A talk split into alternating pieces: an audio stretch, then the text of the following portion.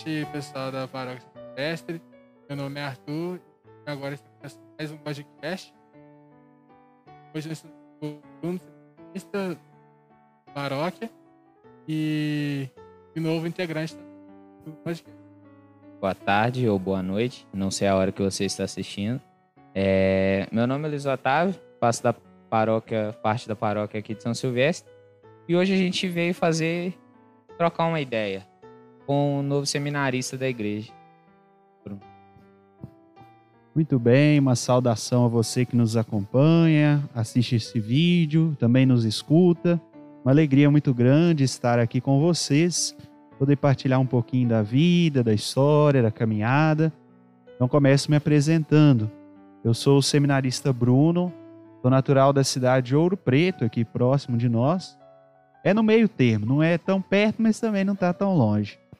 E com alegria, depois de ter terminado os estudos no Seminário São José, lá na cidade de Mariana, agora venho para essa nova missão que a igreja me confia, que é o chamado ano de síntese pastoral ou síntese vocacional, que é um momento de estar junto de uma paróquia, junto de um padre, convivendo mais na realidade, o dia a dia, ver como que a paróquia anda, quais são os movimentos, também como que é a vida, o dia a dia do padre, preparando ainda de um modo mais intenso para a ordenação diaconal, que não deve demorar muito a vir. Então, uma alegria muito grande estar com vocês para esse bate-papo e vamos aí partilhar um pouquinho da vida. Então, é, eu acho que, tipo assim, quando eu estava pensando em quem chamar, é, seu nome veio na cabeça. O primeiro nome que veio na cabeça, até porque eu recentemente paróquia, e, e também porque é, muita gente hoje em dia vê a, o padre, o seminarista, o pastor que seja, qualquer pessoa que esteja envolvida com meio religioso, com uma pessoa ali louca, diferente das demais, né? porque larga tudo para viver pela fé. Então, de prazeres, sonhos, infância, pela vocação. Até um amigo nosso, agora, pouco né? Só que ele foi para ser franciscano. É, eu queria que você contasse um pouco pra gente como que foi esse, esse descobrimento pela sua vocação e como é que você lidou com isso, como é que sua família lidou com isso. Muito bem. É interessante isso que você fala, Arthur, porque toda vocação ela vem para nos incomodar. Se a gente pega o relato de alguma vocação, vamos pegar aqui é, um da Bíblia, que seja, nós vemos lá a vocação como um chamado de Deus. Deus ele nos chama e ao mesmo tempo se ele nos chama, esse chamado nos provoca. Porque é o que eu dizia aqui numa das humilhas. Algumas vezes a gente está na nossa zona de conforto, está tudo bem, a gente vai seguindo a nossa vida. Quando a gente sente o chamado de Deus, a gente acaba mudando um pouco os nossos planos. É isso que você disse mas tem uma música que fala que a gente veio para incomodar, né? Então aquele que segue a vontade de Deus acaba incomodando porque destoa um pouquinho do sentido do mundo que nós estamos vivendo no dia de hoje. No meu caso, o chamado de Deus começou quando eu era ainda muito novo. Eu venho de uma família muito católica, que é participante de missa, das festas dos padroeiros, da Semana Santa, e é um pouco nesse berço católico que eu cresci.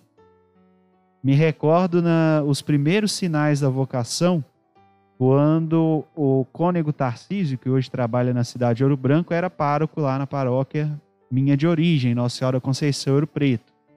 E ele, celebrando a missa das crianças, a missa das 10 aos domingos, ele sempre gosta de chamar as crianças para sentar nos degraus ali que ficam à frente do altar, no presbitério. E a gente ficava ali vendo o dia a dia do padre, é, vendo o padre que pregava, o padre que falava.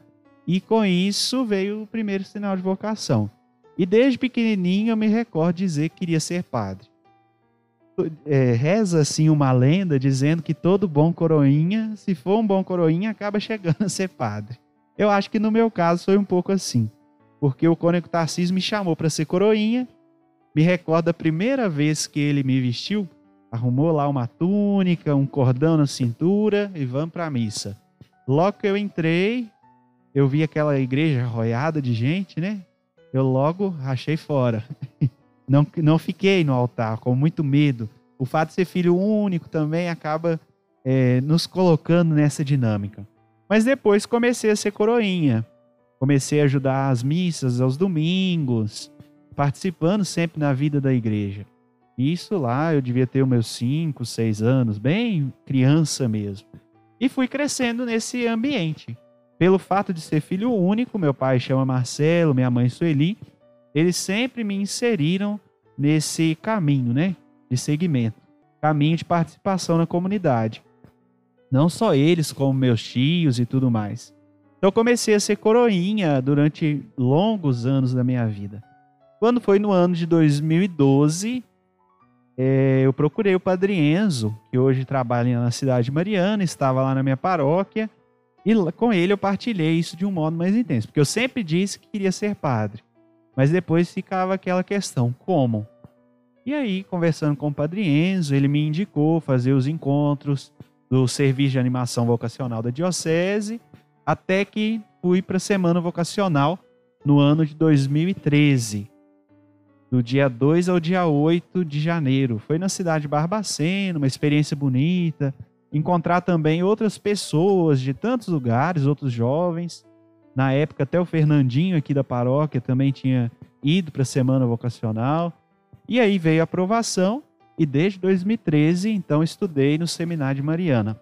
2013, o ano do propedêutico, que é um ano assim preparatório, né? Nós entramos na dinâmica do seminário, a própria questão da convivência, os estudos, preparando para a etapa que vinha na sequência, que é o curso da filosofia, que eu cursei dos anos de 2014 a 2016.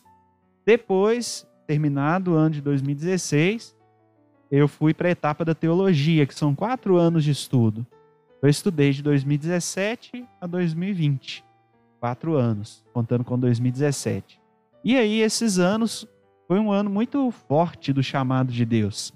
Me recordo que no início, alguns colegas falavam assim comigo: não, eu, meu chamado começou quando eu estava dormindo e num sonho Deus falou comigo.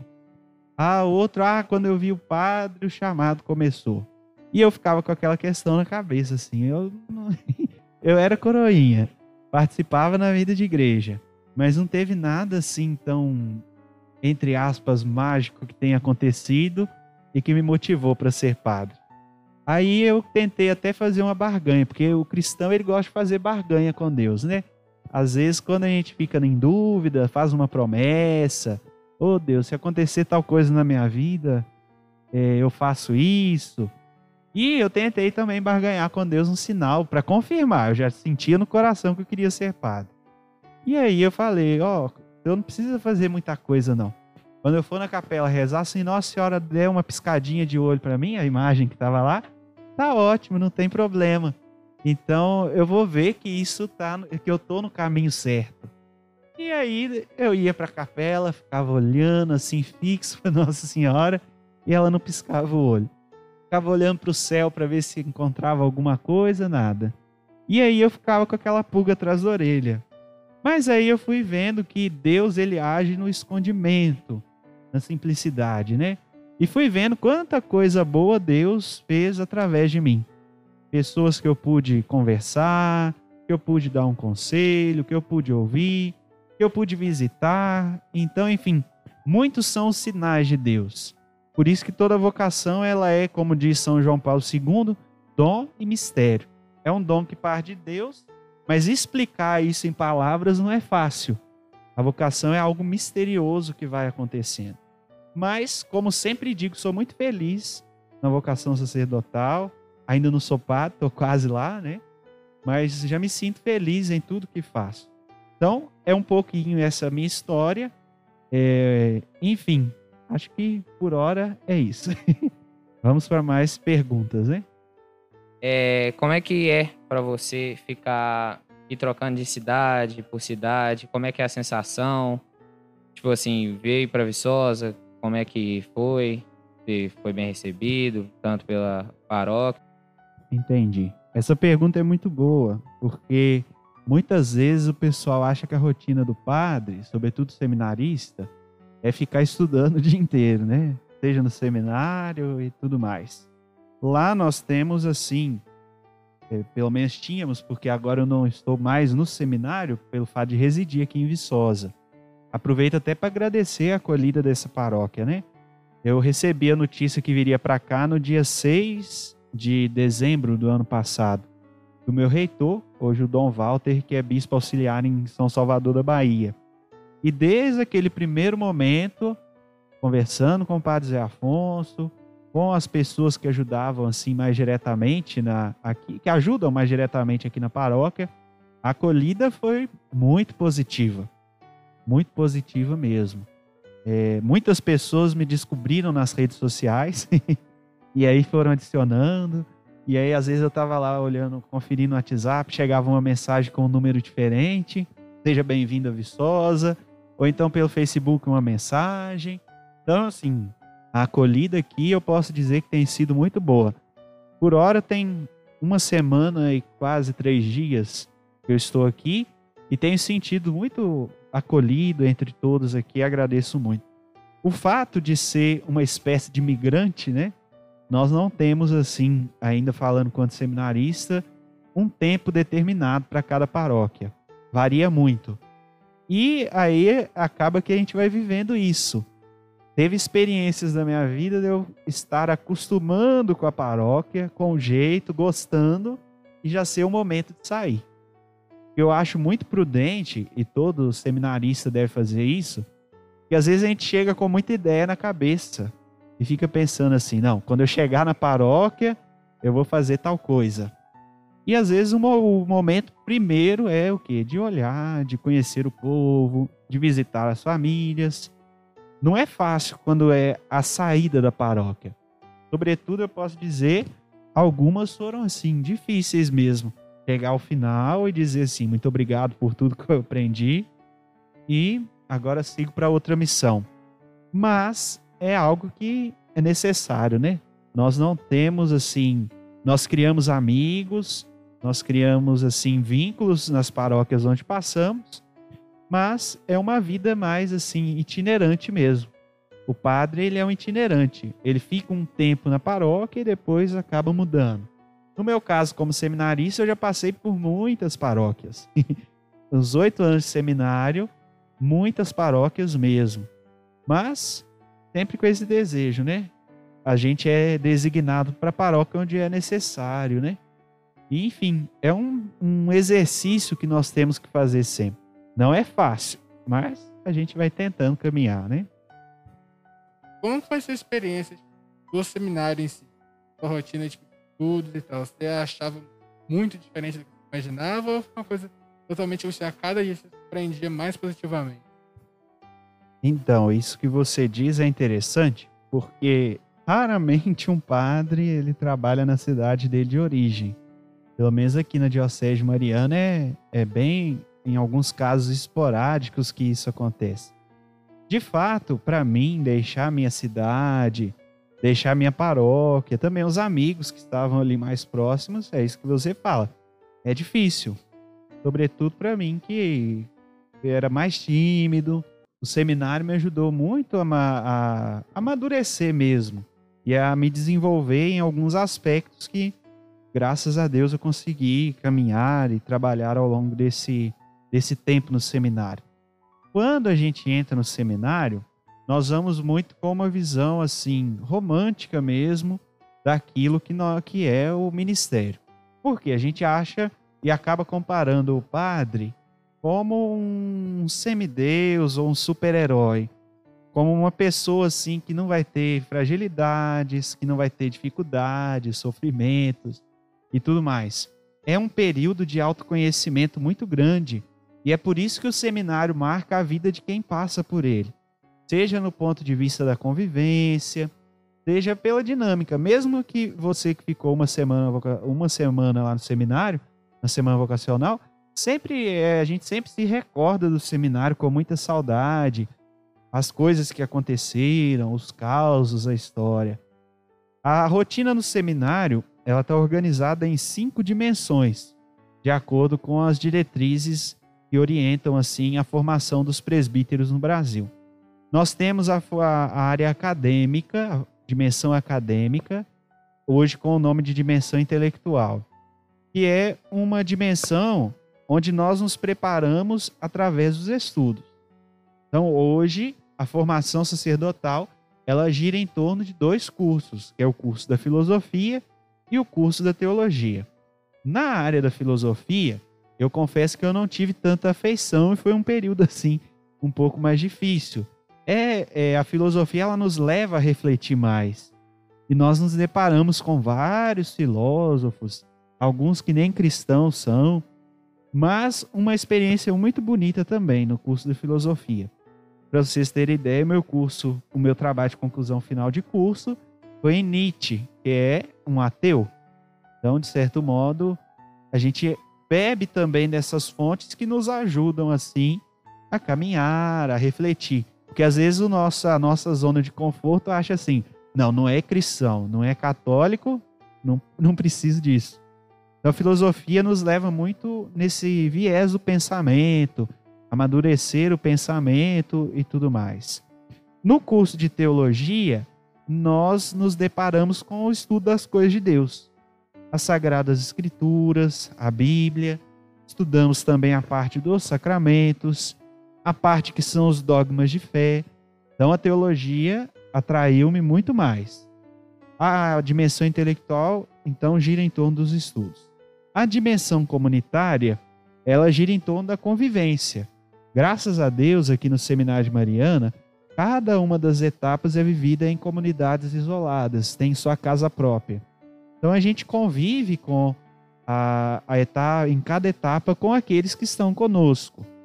É a própria convivência, o dia a dia, o estreitamento de amizades e a rotina diária de, de que a gente vai seguindo. A rotina dos estudos, a rotina dos trabalhos dentro, de, dentro da casa, trabalhos que a gente faz no dia a dia mesmo, e também a própria dimensão assim da vida mais fraterna, né? Os momentos de dinâmica, a gente joga futebol, joga sinuca, essas coisas, eh, vôlei também, coisas assim que giram em torno da dimensão é, da vida comunitária, né? Afinal, a gente vive juntos, de segunda a sexta, até o momento de ir para a paróquia fim de semana. Mas lembrando sempre que nós não moramos numa espécie de república onde cada um tem a sua vida assim seguindo livremente. Tem as obrigações, se a gente pode dizer assim, do dia a dia. Então, a dimensão comunitária. A dimensão humana, ela nos leva a, de fato, olhar para dentro de nós. Reconhecer o que a gente tem de bom, o que tem de ruim e tentar trabalhar isso. Até porque nós precisamos ser pessoas que ajudem outras pessoas, né? Então, a dimensão humana nos leva nesse sentido o nosso autoconhecimento e o amadurecimento que nós vamos tendo a cada dia. A dimensão espiritual das cinco dimensões é a que nós devemos trabalhar muito mais. É a vida de oração mesmo. No seminário nós tínhamos vários momentos comunitários de oração.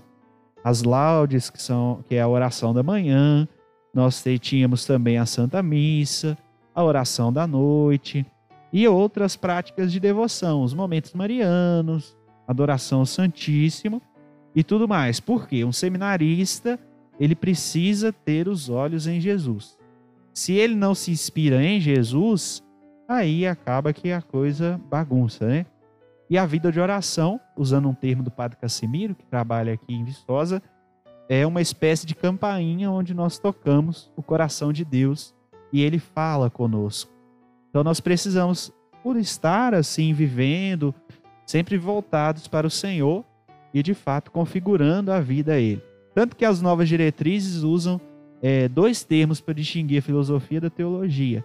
Filosofia como etapa do discipulado, ou seja, você se torna um discípulo de Jesus, tenta caminhar com ele e seguir seus passos. E depois, a teologia como essa etapa da configuração ao Cristo bom pastor o padre é de fato o bom pastor da comunidade. E nós devemos seguir. Então, a dimensão é dimensão espiritual. E por fim, a dimensão pastoral, que é o momento onde a gente vai para a paróquia. No início, nós vamos para ver mesmo, conhecer a paróquia. E, é, muitas vezes a gente não ia para a sede da paróquia com as comunidades, íamos para uma comunidade. É como se fosse designado para uma comunidade da paróquia. Vamos supor, eu vou, vou ir para uma comunidade rural, vou ir para uma comunidade urbana e vou desenvolver um trabalho ali também. Depois, nós somos enviados já para uma paróquia como um todo formada pelas várias comunidades, como é o fato de estar aqui. E o contato com o povo de Deus ajuda demais, demais mesmo. Eu fico vendo quantas pessoas passaram pela minha vida ao longo desses anos de formação e que me ensinaram muito, com testemunho de vida, com uma atuação numa pastoral, com ajuda mesmo na vida da paróquia. Então, assim, o contato com o povo de Deus é imprescindível na formação sacerdotal. Então a rotina do seminarista ela está em torno dessas cinco dimensões, a vida no seminário. Mas no seminário nós também temos os momentos assim mais lúdicos, como dizia na vida comunitária e tudo mais. No seminário a gente não vive só estudando e rezando, não. Esse é o principal. Mas a gente também tem a oportunidade de sair, assistir um filme, como qualquer jovem costuma fazer mesmo assistir um futebol também, a gente costuma fazer isso. E aí vamos seguindo a vida assim. É, o padre não está isolado do mundo, né? Ele não vive só, ele vive para a oração, para a paróquia e tudo mais. Mas ele é como um nosso irmão, alguém que vive no nosso meio. Então, não sei se expliquei direitinho, mas é um pouco isso que a gente vive no seminário. A rotina é mais ou menos essa até na semana vocacional lá, você falando disso, eu comecei a lembrar do, dos momentos. Tá? Teve um dia de, oração, na quinta-feira, que todo mundo, eu acho teve uma dinâmica que fizeram. Foi a do barco, que foi tipo meio que é como se fosse a gente deixar o nosso barco, a nossa vida, fluir sobre os caminhos das águas. Todo mundo tava chorando ali, eu acho que é a água que eles fizeram meio que enfeitado, porque a, a lágrimas do mundo já, já dava. Momentos marianos, todo dia, missa de manhã, não podia nem tomar café. Acordava, já ia pra missa. Mas a missa era às sete horas, eu não sei. A gente acordava tinha cinco minutos mais cedo. Antes da missa e descia lá só. Todo mundo ele tinha tava com bastante dificuldade de acordar. E ainda mais foi em período de férias. A gente tarde. Momentos, tipo assim, igual vôlei. A gente não chegou a jogar vôlei. Mas piscina lá. Ia. Jogou bola. Fez um monte de coisa. A gente viu filme, trabalho com tudo. Tipo assim, muita gente vê a ali como se fosse uma caverna do mundo, né? Mas é tipo, é como se fosse a vida de medicina ele tem que estar totalmente aquilo que não é tá? Tem que ralar para aqui com foco. Tem que abdicar de muita coisa. Mas ele também pode sair, pode com amigos, ele pode fazer tipo, bastante coisa que a pessoa, tipo, tanto compromisso com certa faria, né? E eu, eu fui pra semana vocacional até sem saber que era uma semana vocacional. Porque dois amigos meus falaram comigo assim, em janeiro, tô indo lá da teologia e filosofia. Vamos também. Falar tipo das dinâmicas que queriam ter. E eu falei, ah, mas tá estudar. Era de brincar. Era tipo assim, divertir. Ah, então tá de boa, vou ir. E quando chegou lá, o padre, não sei o quê, falando. E todo mundo começou a falar, nossa, Arthur vai ser padre, Arthur vai ser padre. E eu falando, padre, não sabendo disso não. Aí chegando lá, todo mundo tava assim, nossa, é um paraíso, né? Comida ali, uma vontade. E não, aqui, não tem não, vou ficar aqui. Aí dá uns cinco minutos depois, não, dá pra ficar aqui. Não consigo largar todo mundo lá vistosa, não, não sei o que. Todo mundo ficava assim. Tipo, é, você, tipo, você não é nacional, mas lá a vida sacerdotal não era para mim, mas eu vi que a minha vocação era o matrimônio. Muita gente vê também discernimento vocacional como se fosse só para ser padre, ou só para ser irmão e tal. Mas é uma coisa para você saber sobre você mesmo. conhecer melhor. Acho que quem tiver a oportunidade de fazer, eu acho muito bom fazer, porque é uma coisa marca a sua vida e sempre vai, só vai te acrescentar. Nunca vai entrar lá. Sabe? Então, fica o convite para todo mundo que quiser ver, ter a curiosidade de fazer algum dia para fazer, porque a experiência que eu vivi foi maravilhosa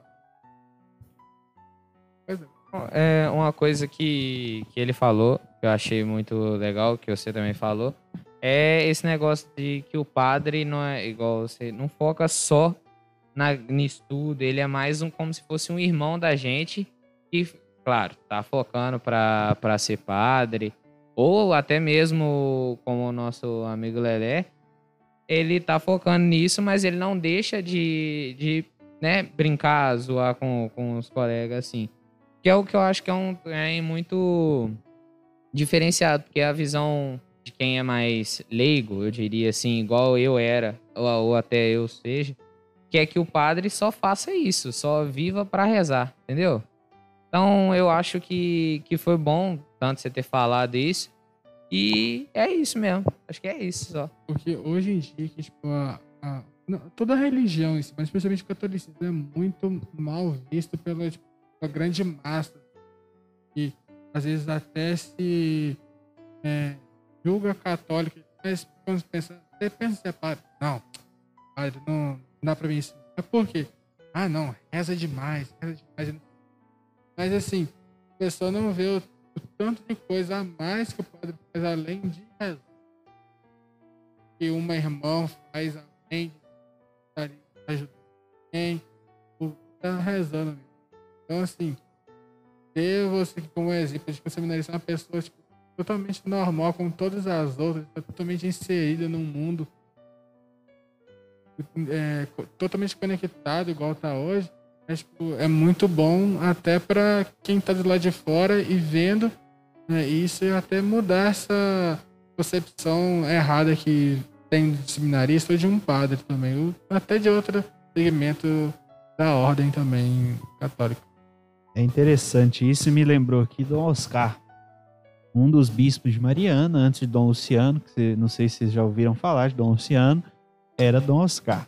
E os padres mais assim antigos, lá com seus 30 anos de padre, diziam que Dom Oscar chegava no seminário e via e falava assim: "Oh, que beleza! Aqui eu estou vendo vários pais de família, vários médicos, vários advogados, iam falando algumas profissões e vejo também alguns padres.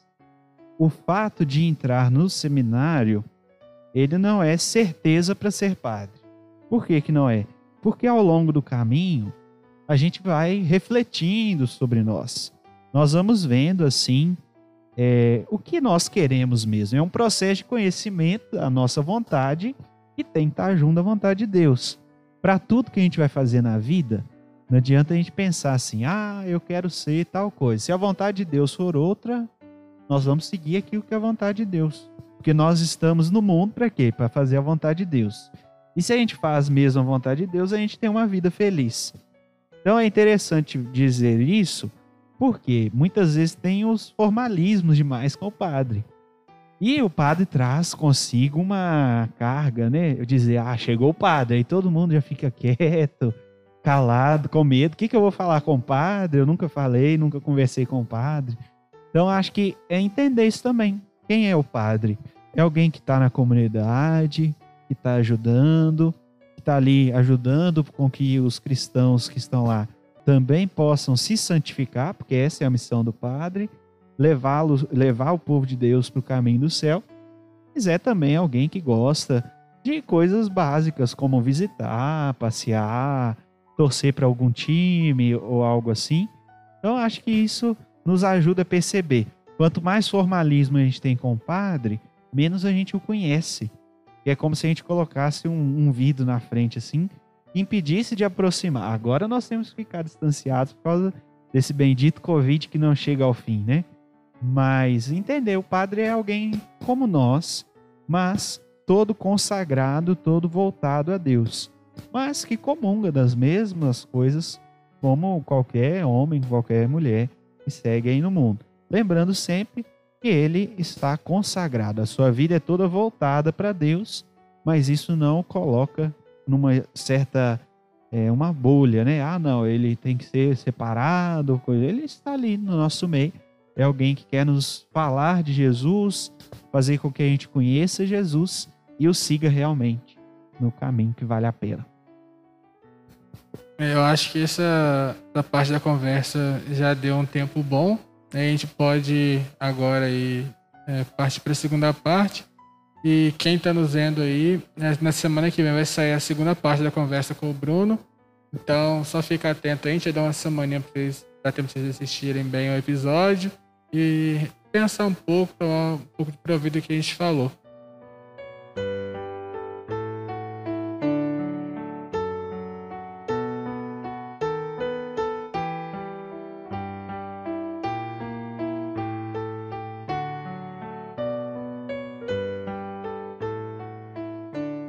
Glorioso São José, a quem foi dado o poder de tornar possível as coisas humanamente impossíveis, vinde em nosso auxílio nas dificuldades em que nos achamos.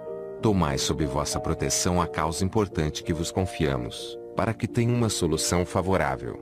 Ó Pai muito amado, em vós depositamos toda a nossa confiança. Que ninguém possa jamais dizer que vos invocamos em vão. Já que tudo podeis junto a Jesus e Maria, mostrai-nos que vossa bondade é igual ao vosso poder. São José, a quem Deus confiou o cuidado da mais santa família que jamais o houve, sede, nós vos pedimos, o Pai e protetor da nossa, impetrai-nos a graça de vivermos e morrermos no amor de Jesus e Maria. São José, rogai por nós que recorremos a vós.